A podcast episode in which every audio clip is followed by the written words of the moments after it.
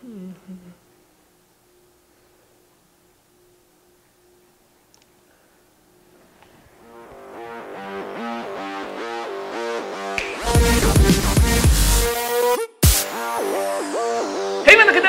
Bienvenidos a mi canal. Yo soy Ofelia Pastrana, la explicatriz, y esto es Mini Roja, una versión pequeñita de ese show que hago yo los lunes en este mismo canal que se llama Roja, versión específica donde yo tomo un temita de todo lo que hablo en ese show y se los traigo a ustedes acá para que lo podamos ver y lo podamos compartir en un solo video. Este video fue editado por Elisa Sonrisas, la mejor transeditora del Internet. Chequen en redes sociales como Elisa Sonrisas. Déjenle un abrazo. Es posible que ustedes, jovenzuelos y jovenzuelas y jovenzueles, no lo recuerden pero hace unos años fuimos víctimas de una campaña en el Internet, de estas campañas que se usan para promocionar producto A, B o C, donde abusaron de nuestro sentido de la justicia social. Y si bien yo sé que es muy cultural odiar a la gente que está a favor de la justicia social, en este caso en particular siento yo que se pasaron de a ver, me explico. No sé si ustedes recuerdan este video viral que apareció hace unos como tres años ya, donde salía una actriz de tez blanca, mexicana, quejándose de que no quería trabajar con otra actriz que era de tez morena. Y cuando digo quejándose es en serio, es de no puedo trabajar con esta vieja que para una imagen así horrible de lo que es México. No podemos así dejar que los morenos se encarguen de representarnos o algo así. No, no recuerdo exactamente cómo fue el video, pero, pero así horrible, horrible. En un escándalo que se llegó a conocer como hashtag Lady Prieta. Pues en caso que no lo recuerden bien, bien, pues básicamente salió el video de lo cual muchos y muchas y muchos nos quejamos en redes y nos saltó así como a lo más básico de nuestro hey, hey, un momento, no puedes hablar así de la gente. De hecho, desde lo personal, yo busqué a la gente de Conapred para poner un comentario acerca de este video en particular con esta persona que estaba en el video, de la cual además nos dieron su nombre. Pues resulta que todo el video fue un montaje por parte de una cervecera quien justo quería dar el comentario de cómo en México sí hay gente chingona. Preguntarán ustedes en este momento cómo es eso de que si pones a una modelo a quejarse por alguien por su piel, entonces quiere decir que en México hay gente chingona. Pues la campaña propuesta por básicamente los copy o los directores de marca más pachecos del mundo iba más o menos así. Primero hacemos un video donde hacemos que la gente se queje en línea y diga cómo puede estar pasando esto. No puedo creer pinche gente horrible del mundo y estas cosas. Luego al otro día salen con otro video que dice no, no, no, no, no, todo eso era mentira cómo creen y muestran a las dos modelos dándose abrazos y cariño y aprecio diciendo no, yo sí trabajaría contigo, tú eres chida, tú también. Y en este momento de celebración donde las modelos están realmente haciendo cosas juntas, se voltean a la cámara y casi casi que te dicen a ti. En cambio, el idiota eres tú que te quejaste sin verificar cómo le ves. Y por algún motivo dentro de la lógica del marketing donde hacemos sentir mal a la gente que potencialmente va a comprar nuestros productos, nos presentamos como gente que apoya a la gente chingona de México. Es raro insultar a tus clientes en general. Digo, la campaña se llamaba Lo chingón está aquí. Y entonces querían decir que la modelo realmente sí era chingona y que todo el video era falso. Pues primero que todo, mucha gente sí se quedó con el video falso como la única realidad. Nunca les llegó el update de que todo fue un montaje y estas cosas. Del otro lado, este tipo de cosas siento yo que se ríe un poco en los esquemas formales de la queja. ¿Me explico? Capaz si alguien sí le discriminaron por su color de piel ese día y pues pasa totalmente ignorado o de ahora en adelante quedará en duda porque mm, es una campaña güey. y ese tipo de cosas. Por supuesto que a la marca le va gorro y comenzaron a hacer toda esta como comunicación de aquí estamos todas las personas súper cool y súper, súper chidas y chingonas. Vengan con nosotros, compren nuestra cerveza. Digo, no sé si ustedes recuerden el caso en particular, pero yo todavía siento rabia interna cuando recuerdo el cómo me salté ese día de hey, no pueden tratar a alguien mal por su color de piel así, mientras que del otro lado la marca pues ganó premios por esa campaña. No es más, no solo la marca, sino la misma actriz que sale diciendo culeradas en el video original también se benefició. Evidentemente lleva una marca personal hoy en día existe sin problemas, habiendo sido Lady Prieta. Y todo este tema me deja a mí aquí todos estos raros sentires en el corazón del ¿Qué pasó? O sea, no les voy a mentir, si me siento un poquito usada por la marca, pero del otro lado y como usuaria más que casual del Internet, me queda la duda del por qué funcionó tan bien. Así que hola, sean ustedes bienvenidos a mi video acerca del outrage marketing, el marketing del odio, el marketing de la ira, la mercado te odio el marketing. Esta práctica que si bien evidentemente no es nueva del Internet, en redes vive y vive muy bien. Digo, del otro lado, en esta época del marketing moderno, donde ya pasamos por promocionar las marcas con absolutamente todo, supongo que también del otro lado que hay el, pues bueno, nadie ha usado bien esto del marketing de la rabia y la ira y es un sentimiento. ¿eh? Entonces, capaz si conseguimos que la gente responda si les damos cosas que les hagan sentir esos sentimientos, pero es culero Es culero abusar de la gente y poner a la gente furiosa a propósito con tal de que promocione tu producto. Culero. Del otro lado, creciendo las campañas de promoción y marketing que recuerdo ver, ninguna hacía que yo me pusiera furioso contra mis compañeros o del otro lado, ninguna me pedía que yo fuera una persona excesivamente grosera contra alguien más o del otro lado tampoco le pedía a mi niña interna que hiciera cosas donde me sintiera yo quizás exaltada y no puedo creer que esto esté pasando ahorita. Y es que no es por dejarlo en claro, hay todo tipo de cosas raras que pasan en el mundo Internet que no sucedían antes en los otros medios, sobre todo por esto que el Internet es interactivo, pero además porque las redes sociales nos crean esta sensación como de magia de que cuando estamos hablando con alguien es de uno a uno y no en esta como arena de la discusión que podría ser, por ejemplo, Twitter o una página muy pública en Facebook. O sea, conectamos diferente y de cierto modo por motivos iterativos en el Internet hemos avanzado bastante en el cómo nos comunicamos con la gente y pues ya estamos mucho más allá de cómo nos comunicábamos en los 90 porque tenemos muchas cosas en nuestro corazón del cómo le hemos hablado a la gente en los últimos tres años. Costumbres que en los 90 a lo mejor les tardaba tantito más tiempo en desarrollar. O sea, el tren del mame en el Internet es así. Y justo por esto de que los mercadólogos modernos ahora trabajan con esto de los sentimientos, porque la gente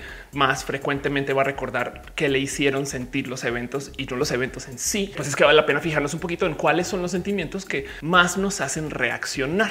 Pues porque en el Internet importan mucho las reacciones. En los 90 tú solamente publicabas algo, decías ese es el mensaje, adiós, bye, nos vemos el lunes, jefe. Entonces que en el Internet tú publicas algo y necesitas que la gente interactúe contigo, que no te ignore y que sobre todo sienta algo sobre esa interacción. Más el reto para las pobres personas que trabajan en campañas de marketing hoy. ¿Y cuáles son los tres ambientes que más se mueven en el Internet? Por un lado está todo eso relacionado con lo sexual, que solamente voy a guardarlo en un cajón por aquí, porque no es algo que quiero discutir hoy. Pero sepa que si ustedes le añaden la más mínima iota de sexy a sus contenidos, capaz y pues la gente los ve más. Luego están todos los contenidos que nos generan risa. La comedia se mueve mucho en el Internet. Ahora lo interesante es cuando nos sentamos a pensar en por qué se mueve tanto la comedia en el Internet. Es neta, de repente todo el mundo está haciendo memes. Pues bueno, los memes de por sí son todo otro video del cual podemos hablar en otro momento, en otra ocasión. Pero la risa en sí desde lo psicológico es algo que nosotros estamos preprogramados para compartir. Si no me creen, revivamos esta situación. Compañero A está sentado a un lado de la mesa y ustedes están de este lado. Compañero A de repente se comienza a reír desmesuradamente. Y no les ha pasado que justo cuando ven eso, lo primero en lo que piensan es ¿qué? ¿Qué? ¿Qué pasó? ¿Qué pasó? Dime, dime, dime, quiero saber hay algo de nuestra psicología que nos pide que compartamos las cosas que nos generan risa. Y como no, la risa y la comedia en sí son herramientas que hemos desarrollado a lo largo de nuestra formación como especie para poder quizás decir cosas que normalmente no se pueden decir o para poder soltar temas que tenemos por ahí enredados y que en últimas, si los decimos como chiste, pues por lo menos se dijeron. O sea, las ventajas evolutivas de la risa y la comedia son muy comprobadas. Ni hablar de que además que si te ríes, pues de cierto modo como que tu cuerpo entero mueve muchos músculos músculos y respiras bien. Entonces, pues sí, ¿qué le hacemos? Estamos programados para querer reír o por lo menos para querer compartir las cosas que generan risa. Y evidentemente la gente que hace contenidos para el Internet lo sabe. Entonces, si ustedes logran hacer que sus contenidos sean medianamente chistosos, puede que se promocionen más. Y de todos los otros sentimientos, formas, escenas y modos de la comunicación con los que vivimos en nuestra complicadísima psique, el otro que es sumamente viral es el sentir de la rabia. Somos como pequeños changuitos histéricos, no sexo, rabia, risa, todo el tiempo en el Internet. ¿Qué es lo que sucede con la rabia? Pues resulta que no solo es un mecanismo de defensa, porque pues de cierto modo es el sentimiento más barato. Si tú no sabes qué sentir, vas a sentir rabia. Esto es mi sabiduría de clases de teatro hablando, sino que la otra cosa es que la rabia, la ira nos despierta estos sentires de quererse compartir, porque de cierto modo también queremos defender a los que están en nuestra tribu. Ahí les va. Hay una cosa que se llama el castigo altruista, donde estamos más o menos programados o preprogramados, quién sabe si genéticamente o socialmente hablando, pero como sea, es algo que traemos donde estamos dispuestos a castigar a alguien, contarle, enseñarle algo. Y mientras más valioso sea esa enseñanza, pues más probable que el castigo sea más severo con límites, por supuesto, pero me entienden que le quitamos un dulce a un niño, el niño está llorando, pero pues tiene que aprender que no toda la vida es tener dulces en la mano, pero le quitamos un dulce a un niño. Porque si lo piensan, el compartir las noticias de las cosas que nos dan rabia o ira, pues tampoco es tan chido decirle a un compañero, oye, ¿sabías que en tu cuadra te pueden violar? Pues de cierto modo va a asustar a tu compañero. O sea, tú no sabes si está pasando o si hay una alta probabilidad o baja probabilidad, pero igual estás compartiendo la noticia y quita que eso pues le haga algún daño o no. De hecho, el solo decírselo como le preocupa al compañero ya le está haciendo un poquito de daño, pero nos sentimos bien al decirle a alguien de esas cosas porque estamos pasando por el proceso del castigo altruista. Mismo motivo por el cual cuando vemos a un niño asesino en un colegio que llevó sus pistolas al colegio e hizo un acto horrible, compartimos los videos de la balacera. Entiéndase, nuestra psique no está programada para sentir ira todo el tiempo. De hecho, por eso tenemos válvulas de escape y comunicación y modos de lidiar con estos problemas. Pero como sea, las cosas que nos generan rabia o que nos despiertan la ira, igual luego tenemos algo entre nosotros que nos va a impulsar a quererlo compartir. Y pues entonces les sorprende que, aparte del sexo, el Internet esté dominado de memes y malas noticias escandalosas de esas que queremos como que todo el día decir, ¡Ah! no puedo creer que esto esté pasando. Es más, hay medios enteros que se dedican a hacer exactamente eso. El escándalo de la semana, llévelo y fresquito, más escandaloso que en 10 minutos. Y justo como el encontrar memes raros y bien cool y chistes así bien rebuscados y cosas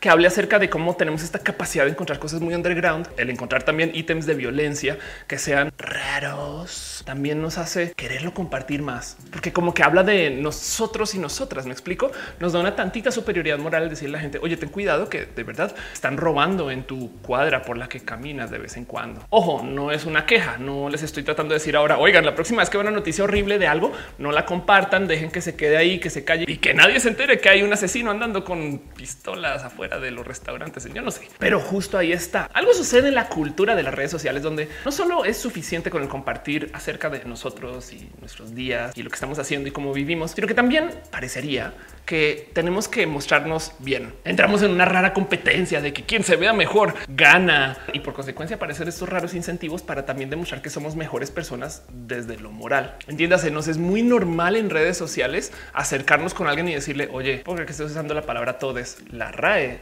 dice que todes no debería de existir y tú estás mal, muy mal. Todes, todes, todes, que me demande la RAE, todes, todes, todes nosotros. Ahora de nuevo, ¿está mal decirle a la gente que las cosas están mal? No. El tema es cuando alguien abusa de esto para el marketing. Y si bien a veces este tipo de actividades son las únicas actividades que tenemos, si de repente nos enteramos que una empresa como Roca Lola está haciendo uso de paramilitares en Colombia para defender sus instalaciones y sin querer aparecieron personas muertas, pues neta, no mucha gente estaría dispuesta a ir a Colombia a enfrentar a los ejecutivos de dicha empresa y decirles a ver, a ver, a ver, a ver, a ver qué está pasando aquí. Digo, de cierto modo, la queja digital puede ser una representación moderna de esto que se viene haciendo desde hace mucho tiempo, que se llamaba el boicot, donde se organizaban muchas personas y simplemente dejaban de comprar el producto luego que la empresa que fabricara el producto la cacharan haciendo algún tipo de actividad ilegal o que hiciera alguna culerada o no estuviera apoyando a alguien o a algo. Los boicots, de hecho, en muchas situaciones han funcionado y sí hay unos que se han vuelto muy, muy famosos. Y del otro lado, la negociación con lo que se puede decir y lo que no se puede decir y el hacer productos que hagan que la gente se sienta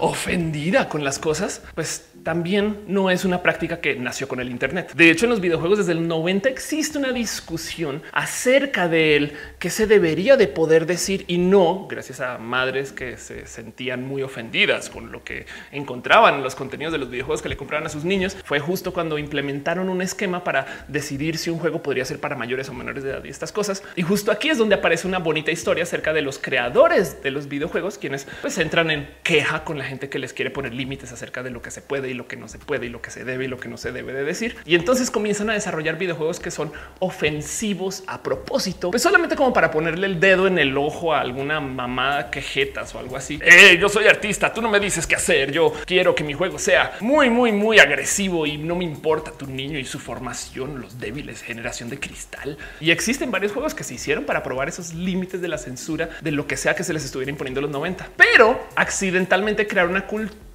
de promoción por medio de la ofensa. Pensemos dos segundos en cómo se promocionaban los videojuegos en los 90, época en la que tenemos por un lado a Mario y a Zelda y por el otro tenemos a Sonic super cool, el más rápido de todos, la mascota que podía usar patinete, podía volar y hablar así en chinga loca porque muy rápido soy Sonic. Fans de Sonic me van a regañar en 3, 2.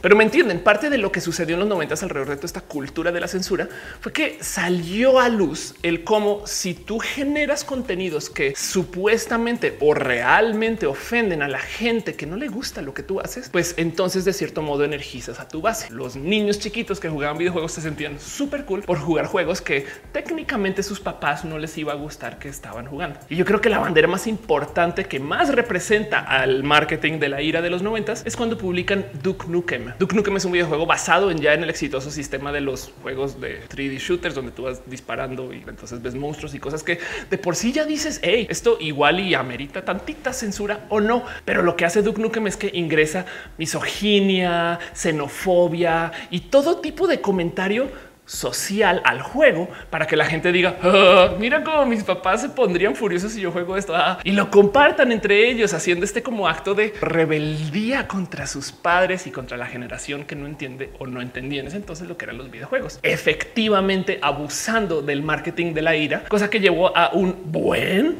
de notas de prensa y comentarios y opiniones y discusiones acerca de si esto se debería de permitir. Y pues que evidentemente abusó del marketing de la ira en su momento. La queja técnica la mercado rabia. Y miren, dejando de lado el hecho de que esto sucede, que eso ya de por sí es motivo suficiente para hacer un video. A mí siempre me ha llamado mucho la atención hablar de este tema en particular, porque este marketing de la ira tiene una que otra arista rara que ya normalizamos como parte como de la cultura digital pues, con la que vivimos, no? O sea, como que ya abres Twitter y dices, así es normal, la gente es así sea normal. ¿eh? O sea, por ejemplo, el marketing de la ira sin querer hace más grande esta cosa que se llama el síndrome de la amapola alta, que crudamente descrito es un fenómeno social en el cual la gente con mérito alguno, lo menos mérito relativo, según quien les rodee, pues reciben de hecho odio por ser personas con mérito. O sea, las critican, las atacan solamente por ser visiblemente logradas o logrados. Como que ustedes creerían que recibir una distinción sería causa de orgullo por parte de tus compañeros, pero en este caso en particular, el que alguien sobresalga más implica que va a recibir más odio. Y lo hemos visto, comediantes que de repente se vuelven muy exitosos, youtubers que dices, hey, ¿y tú por qué estás ahí, don, doña, doña youtuber? Y gente que como que ni al caso y de repente salen a decir, oh, pues solo hace para llamar la atención. ¿eh?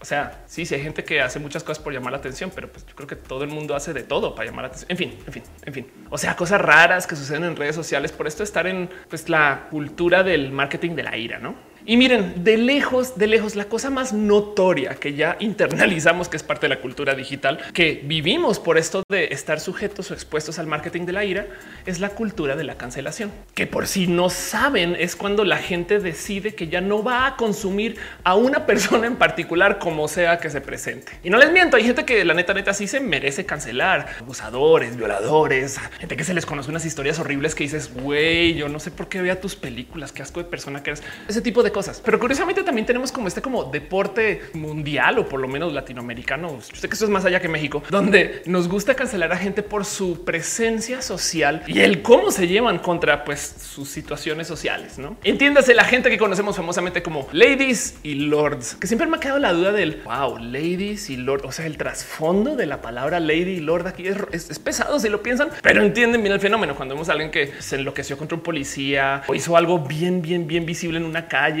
o de la neta neta se hizo pues una culerada A, B o C, pero pues por motivos de esto de que vivimos en la época del Internet, alguien le grabó y lo publicó en Internet. Pues ahora cancelamos a esa persona, llámese cómo se llame, y le llamamos que es un lady o un lord por abusar de la sociedad. Lady Lord es, que es que tiene un peso la palabra Lady Lord y hay un buen, hay una cantidad ridícula de ladies y lords. Es más, momento de la confesión. Yo soy una lady, yo soy Lady Yakult. En algún momento comenté en redes sociales que cómo era posible que la gente comprara tarritos de Yakult y pues nada, explotó el Internet diciéndome, hey Ofelia, es un producto válido.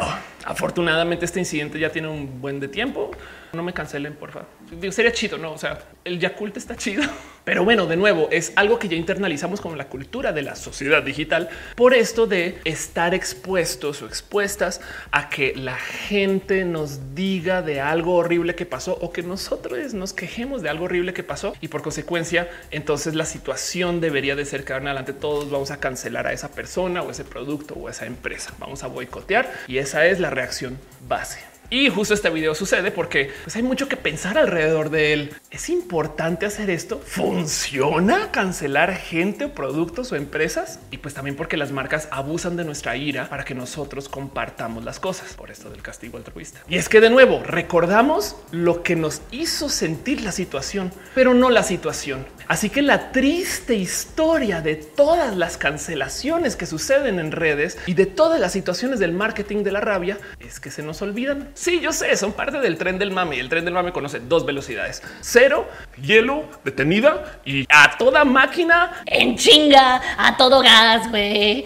imparable. Dos velocidades. Más el tren del mame puede tener como 16 vagones, pero es o están dando en chinga o no están dando. Pero el tema es que la gente no recuerda los mames en sí. ¿Alguien recuerda qué fue lo que pasó con Hershey's de México? O me puede decir alguien de cuál fue la aerolínea que una sobrecargo famosamente reportó acoso por parte de un piloto. Ahí les va. ¿Cuál fue la marca enlatadora de la cual apareció un empleado que estaba orinando sobre las latas en la fábrica? Capaz y recuerdan cuáles eran estas marcas. Pero el tema es que la mayoría de la gente no. Es más, nomás por añadirle sal a la herida. Luego que todos, todos y todas boicoteáramos a Hershey's por sus actividades en redes sociales que tanta rabia nos diera, la empresa vendió más ese cuarter y ese año y le ha ido muy bien. Entonces, técnicamente contra los números, pues fue una campaña positiva. Y es que aquí hay algo importante que observar. De hecho, senador Barack Obama en un evento le preguntaron acerca de la cultura de la cancelación y él comentó, si tú como activista solamente te dedicas a señalar lo que está mal sin hacer más, entonces tu activismo es muy débil, es poco activismo. Tiene un punto, decirle a la gente, hey,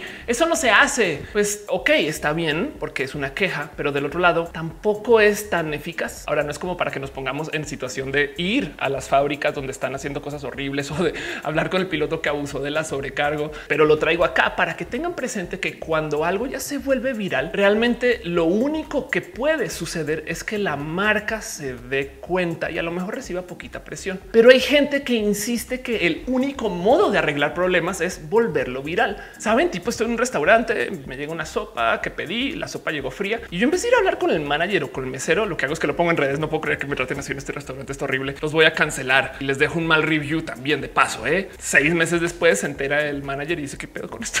Digo, hay situaciones, o sea, por supuesto que hay que quejarse. Es solamente que si nos volvemos como los correctores y defensores de la verdad en redes sociales y solamente hacemos eso cuando se trata de impulsar las cosas en las que creemos, entonces, como dice Barack Obama, no estamos haciendo mucho activismo, sobre todo porque mucha gente, la neta, neta, no va a recordar los escándalos, pero sí va a recordar cómo les hizo sentir. Y justo por esto es que hay tantas marcas y mercadólogos y gente que trabaja en el rubro de la comunicación que les encanta abusar de que como nos sentimos con rabia y furia o como nos exaltamos con ciertas cosas, pues entonces lo usan con o contra nosotros, pues para que luego se promueva un mensaje en redes sociales. Hay un caso súper famoso en Estados Unidos de un personaje que se llama Mia Yiannopoulos, quien creó una marca personal a base de ofender gente. Y era como le al niño chiquito meco que simplemente no iba a dejar que nadie tuviera la palabra más allá de lo que dijera él. Pero su mensaje sí era realmente dañino y tenía una cantidad de plataformas para ponerlo. Entonces mucha gente se exaltaba de cómo puede existir una persona así, dice ese tipo de cosas cuando realmente deberíamos de vivir en una época donde estamos, no sé, por lo menos enfrentando un poquito más de sociedad y civilidad. Y justo el poner la queja era lo que hacía que su mensaje se promocionara más. Digo, hay un caso mexicano que misteriosamente dejó de publicar, supongo que por esto la alternancia del gobierno o quién sabe por qué otro motivo, pero seguramente ustedes recordarán el cómo se promocionaba Cayo de Hacha, youtuber creo o periodista, creo, o comunicador. El caso de una persona famosa en las redes, porque siempre decía todo lo que no se debería de decir y era requete rebelde porque decía las cosas de frente y seco. Y Planeta sí tenía unos comentarios que dices, ok, pueden tener tantito de verdad, pero el cómo lo dices es ofensivo. Y obviamente fue una persona que se benefició mucho de que la gente hablara, así sea mal de él. De hecho, tuvo su show en radio, creo que hasta hace muy poquito, no sé si sigue, y estuvo en la boca de todo el mundo mientras se comentaba lo irreverente que podría ser. Y evidentemente, como polarizaba su base, entonces generaba mucha gente que estaba muy a favor, que le iba a impulsar más allá su mensaje porque estaba a favor. Y había mucha gente que se quejaba de él todo el día. Y entonces justo eso era lo que hacía que se promocionara también por lados de gente que ni siquiera estaba a favor de su mensaje. Era ridículo. Yo me acuerdo que había unos youtubers que puede que ahorita hoy en día nadie recuerde que se llamaban Double Trouble, que se quejaban de todo el mundo LGBT en YouTube y entonces hacían videos bien, bien rudos y bien directos y bien ofensivos acerca de la gente LGBT. Pero eso sí, cada que publicaban un video les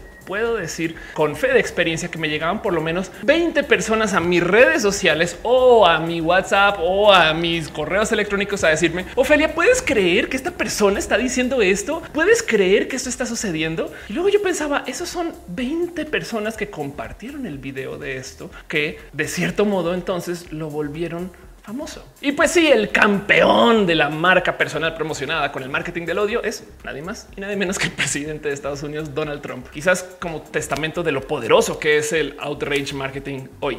Donald Trump en particular es muy, muy, muy bueno porque se nota que evidentemente tuvo una niñez siendo bully o siendo muy bulleado, pero que tiene mucha experiencia en esto del cómo responder sin pensar cuando la gente le ataca de cosas de las cuales no está a favor y se le ve nomás en el cómo habla. Pero bueno, igual y ustedes podrán andar diciendo diciendo, ah, ya, pero es que así son. O sea, hay gente que sí es dañada y la neta, pues, ¿qué te digo? El morbo llama la atención y nos interesa ver qué es lo que dicen y estas cosas. Howard Stern tenía un show donde hablaba en la radio acerca de las cosas secas y rudas y directas. Y pues la gente escuchaba las locuras de Howard Stern cuando eran consideradas wow, súper locas. Por un lado, porque estaban a favor de lo que decía, o por el otro lado, como famosamente lo menciona en la película, sintonizaban para escuchar qué es la cosa que va a decir ahora el irreverente, a dónde va a ir el loco a decir sus locuras. Pero del otro lado, por supuesto que hay marcas inmensas que están abusando de esto. Casos muy conocidos. ¿Recuerdan toda la discusión que hubo antes de que saliera Joker? Que mucha gente se quejaba del cómo la película iba a incentivar a mucha gente con desórdenes mentales para hacer cosas muy, muy, muy locas. Y entonces armó un debate inmenso acerca de la salud mental y si se deberían de permitir estas películas. Ok, Joker vendió re bien porque mucha gente, sobre todo gracias a este tipo de cosas, se enteró de la existencia de Joker. Y luego pueden decir todo lo que quieran, pero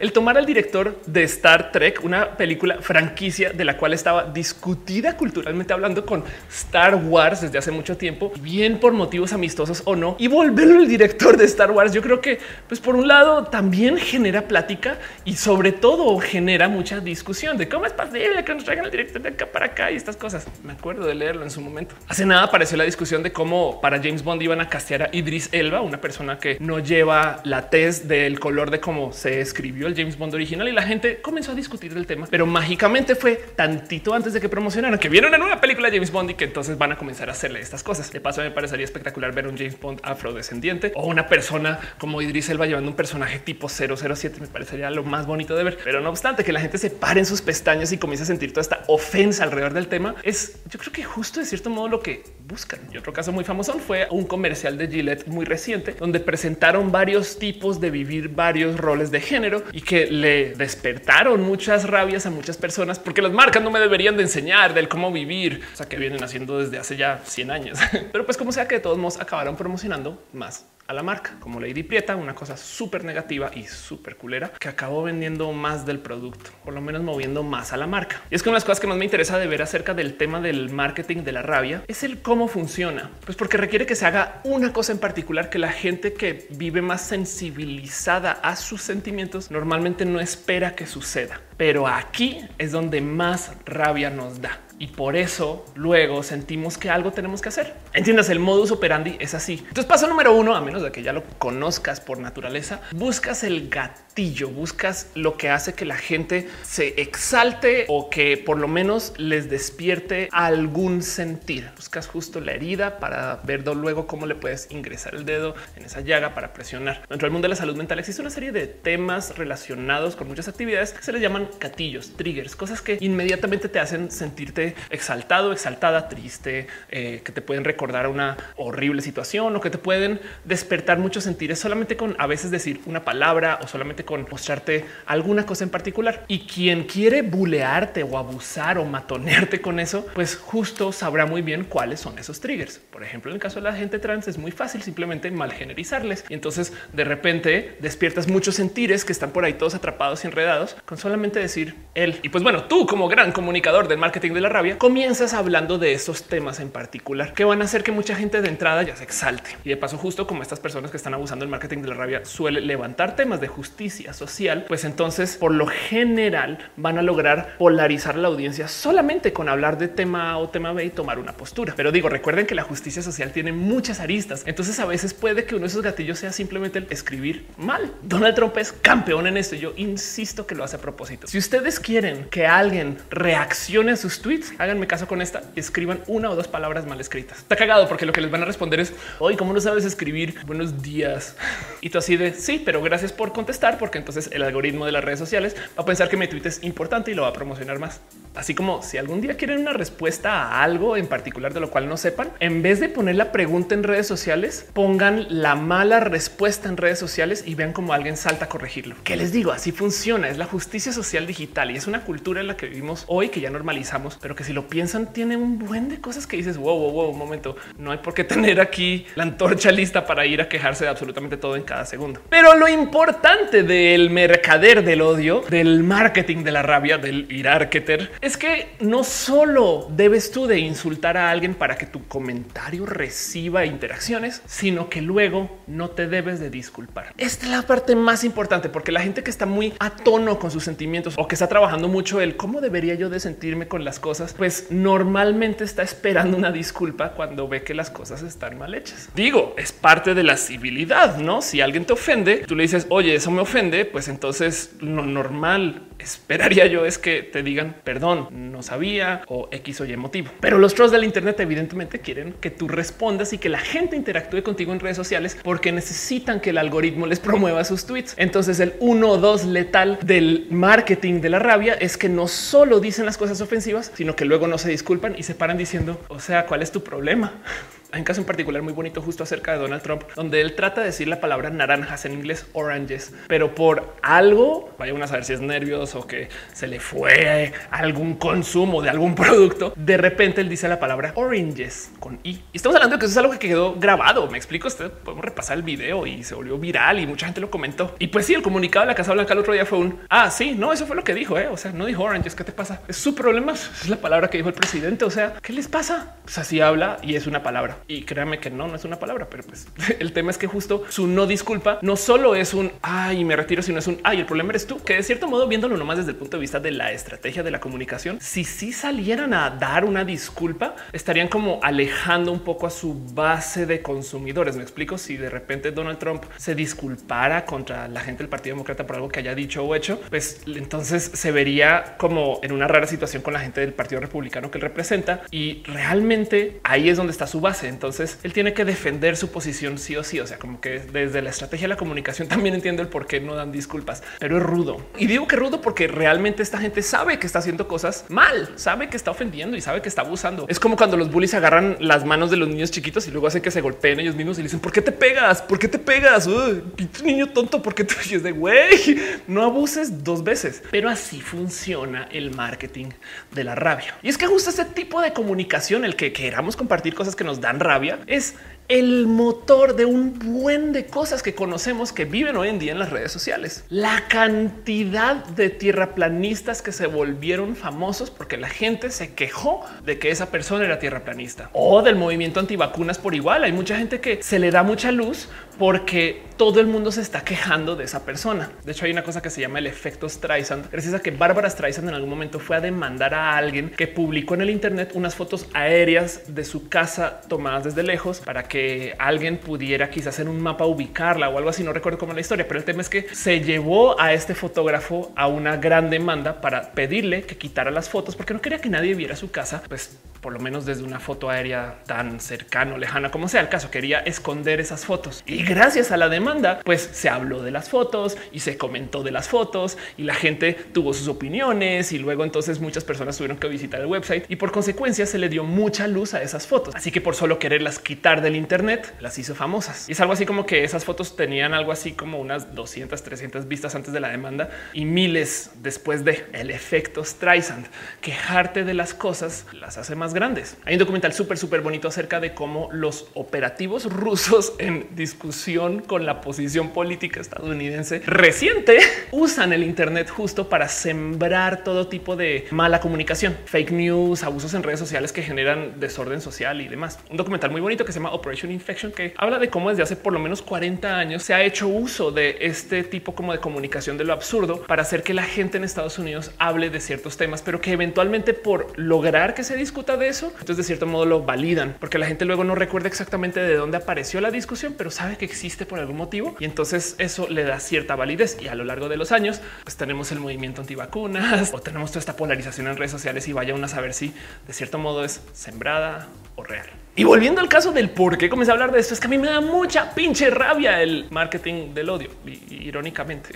Pero lo digo porque justo como en el caso de Lady Prieta, que nos pusieron a que nos quejemos en redes sociales acerca de una evidente situación de abuso para una persona con piel de color. Pues lo mismo pasa con todas las historias donde abusan de nuestra rabia. O sea, la gran mayoría de las quejas pues, son genuinas. En últimas, pues con todo perdón, pero hey, yo creo que un presidente de Estados Unidos a lo mejor sí debería describir bien, porque es que justo abusar del sentir de querer traerle justicia al Internet y de querer hacer un mejor lugar hace que las quejas se vuelvan más débiles y hay quejas que hay que hacer. De repente todo como que se vuelve enredado en el ay, pero será que es a propósito o no?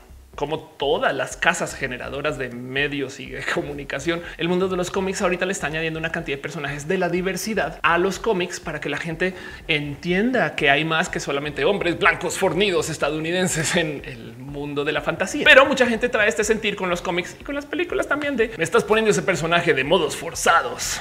Y el problema es que sabiendo que hay empresas que sí abusan de nuestras ganas de sentirnos con rabia, entonces capaz y sí es a propósito, que da mucha rabia porque sí hay que incluir personajes de la diversidad a los cómics y a las películas y a las novelas y a las revistas de todos lados. Pero sabiendo que hay empresas que capaz y lo están haciendo para que discutamos y se haga la gran pelea, entonces por pequeño que sea nos deja un tantito de duda de hoy si me están usando para esto.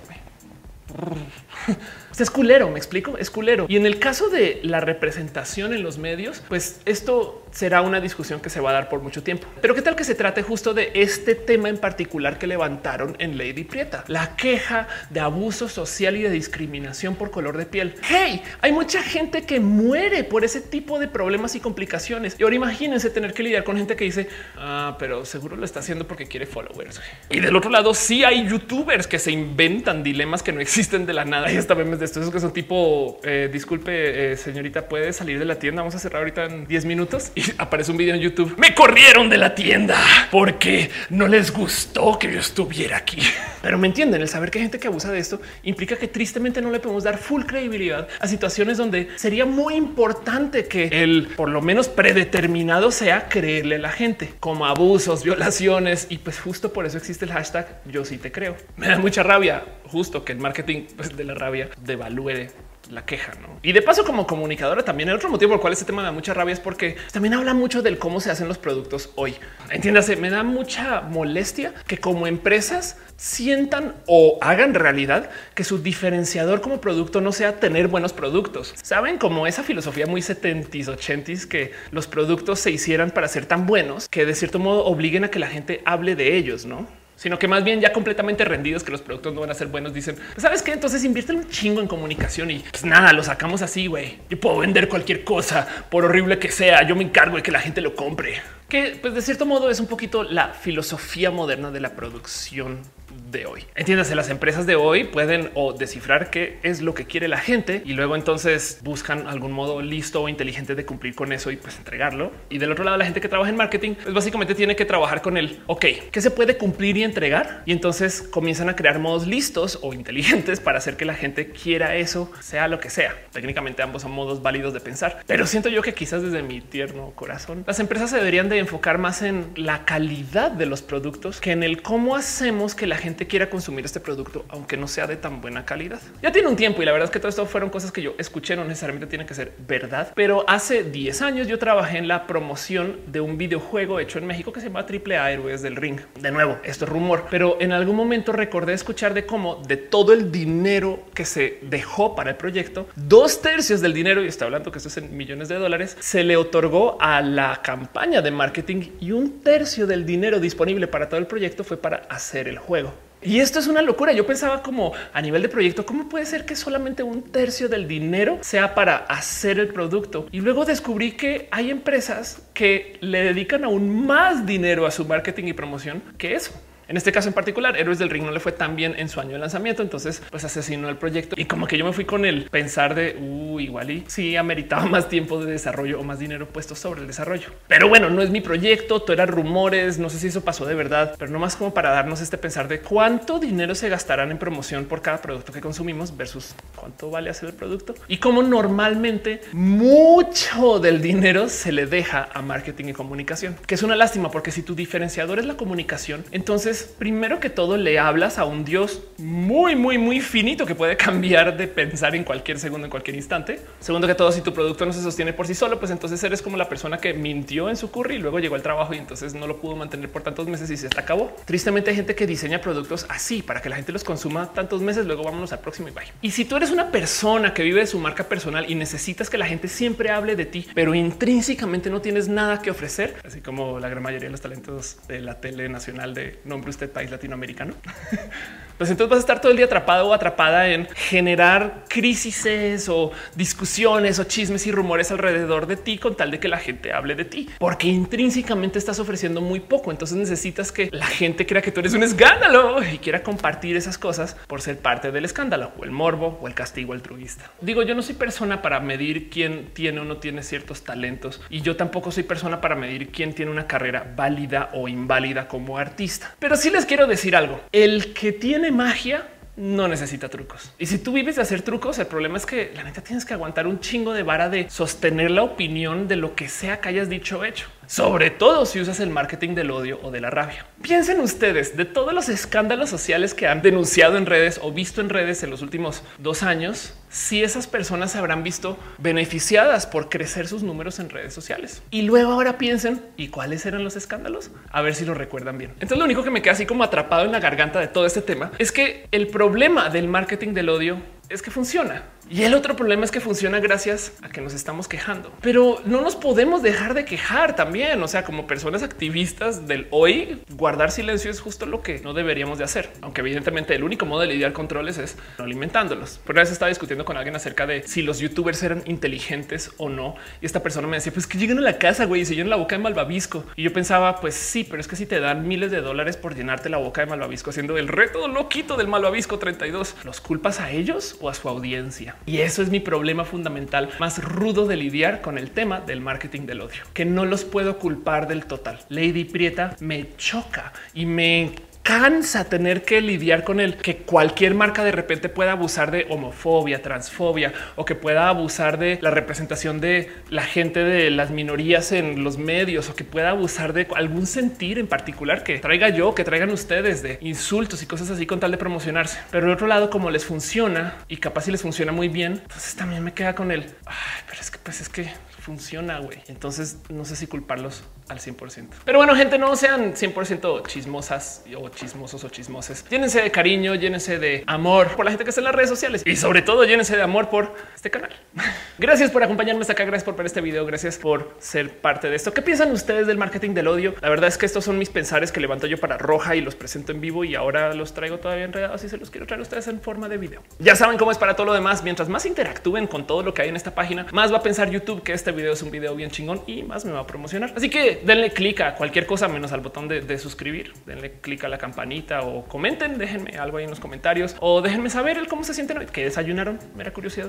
Cuéntenme ustedes de su día o si no, compártanle este video a alguien, primos, tías, amigas, a su novio, exnovio, a sus enemigos si quieren o dejen el video afuera en la calle capaz si lo que alguien pasa a barrerlo lo veo o algo así. No sé.